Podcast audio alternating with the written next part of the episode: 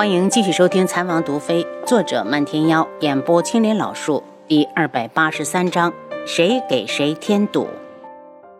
门主，让逆风给你看看。花娘急得团团转。漫天妖撩了下眼皮，觉得有些事情应该让逆风知道。他对他道：“花娘，我伤在了胸口，你在这里不方便。”花娘脸一红，便走了出去。确定花娘去了前院，还没等逆风诊脉，漫天妖就道：“逆风，我伤在了静主手上。”逆风木的一惊，半天说不出话来。他知道门主早晚与静主有一战，没有想到会碰面的这么早。他探上门主的手腕，猛地吸了口凉气，伤得这么重。漫天妖抽回手，死不了。丫头给我医过了。逆风不安地看着门主，艰难的道：“门主，那静主伤得如何？”漫天妖脸上一冷，眼中是刻骨的恨意，毫发无损。就算他再不想承认，静主也有着完全碾压他的实力。逆风心惊，静主竟然这么厉害！漫天妖似乎猜到了他所想，冷声道：“这次受伤的不止我一个。”还有智王，逆风更加不安，问道：“门主，那毒丸是不是危险了？”没事。刚在智王府时，漫天妖就想通了，静主是以猫的姿态把他们当成老鼠来戏弄，在没玩够之前是不会让他们死的。这种感觉让他很不爽，也很烦躁，心头像憋着一团火，随时都要把自己烧成灰烬。他知道摆在他面前的只有两条路，要么生，要么死。他咬牙，素玉天，总有一天，本门主要把你的脑袋拧下来，祭奠我独门惨死的上万英灵。门主，我先给你开副药，然后去打探静主的下落。逆风看得出来，门主伤的已经被人医过，但药还是要吃的。不用。如果太难受，我就去智王府找丫头。显不着你。再说他的医术比你强。漫天妖说的，逆风一愣。他很想问问门主，智王也受伤了，智王妃还有时间管你？想归想，他可不敢问，只好走到一旁，开了张方子，准备一会儿交给花娘。开完后，见门主好像很虚弱，又写了张滋补的方子，这才道：“门主。”等你的伤好点后，还是早点回门派吧。再怎么说，那也是我们自己的地方。我心里有数。漫天妖不想多谈，你回去吧，没事不要再过来。告诉花娘，我累了，要睡一会儿。逆风不好再待，只好出来。远远的就看到花娘提着食盒从前院走来，他往前迎了一段。门主说他累了，不让人进去打扰。花娘道。那你回去吧，我把粥给他送过去。花娘，逆风看着他走过去的背影，伸手想抢下他的食盒，还是我去？花娘一恼，低声道：“逆风，别剥夺我喜欢一个人的自由。”逆风伸过来的手僵在了半空。他刚才真的没嫉妒，只是觉得天这么晚了，不想他累倒。他苦笑：“花娘。”你明知道没有结果，为什么不肯把机会留给我？花娘嘴唇泛白，也许是因为不爱，也许是因为……其实她也说不上来原因。她扔下逆风，脚步有些凌乱地冲进门主的房里，里面传来漫天妖的声音：“花娘，你出去。”门主，粥熬好了，你喝一碗吧。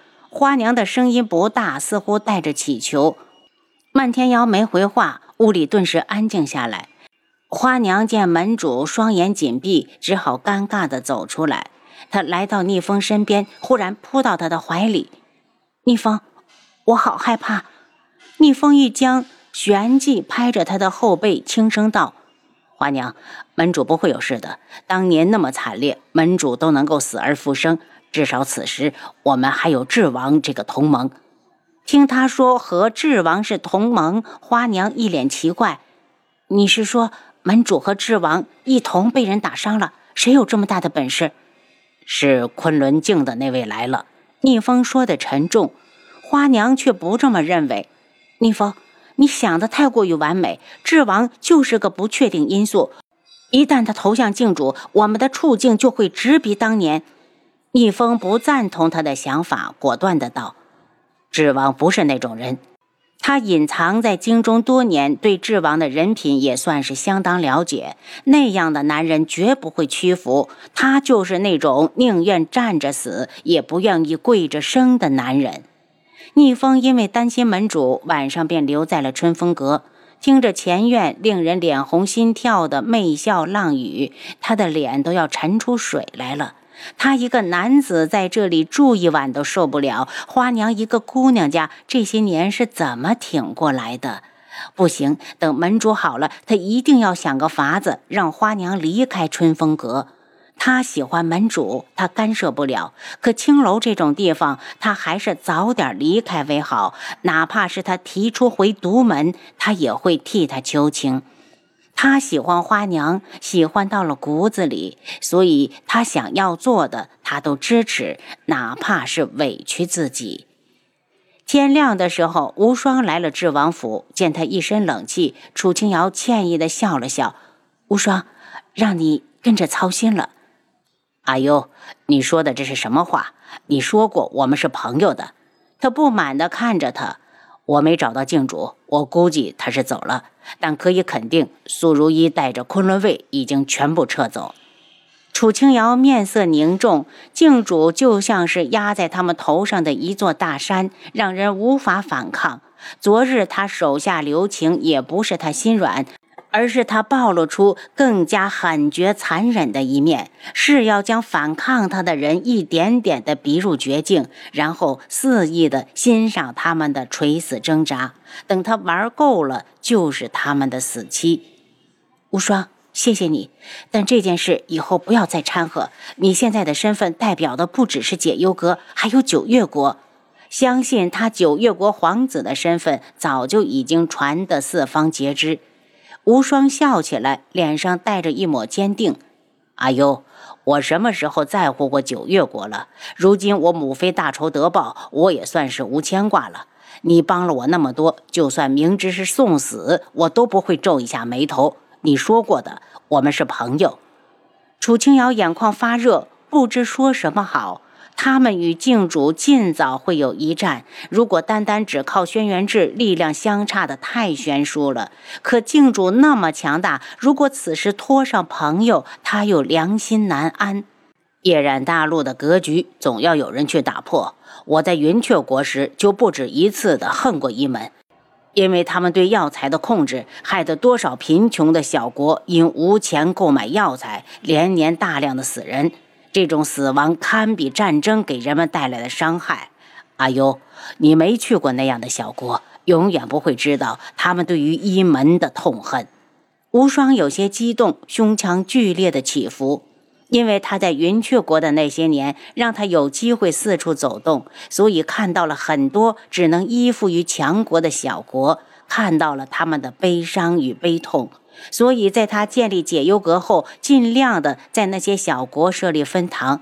只要是有人想通过解忧阁购买药材来救命，他都会尽量满足。无双说的事情，就算楚清瑶没有亲眼见，作为大夫，他也能想象得到。如果一个国家药材紧缺，必然会造成不可逆转的混乱后果，比如疾病，比如瘟疫。所以他说：“无双。”你说的我都能够想得到。无双公子有些疲惫，他怎么样了？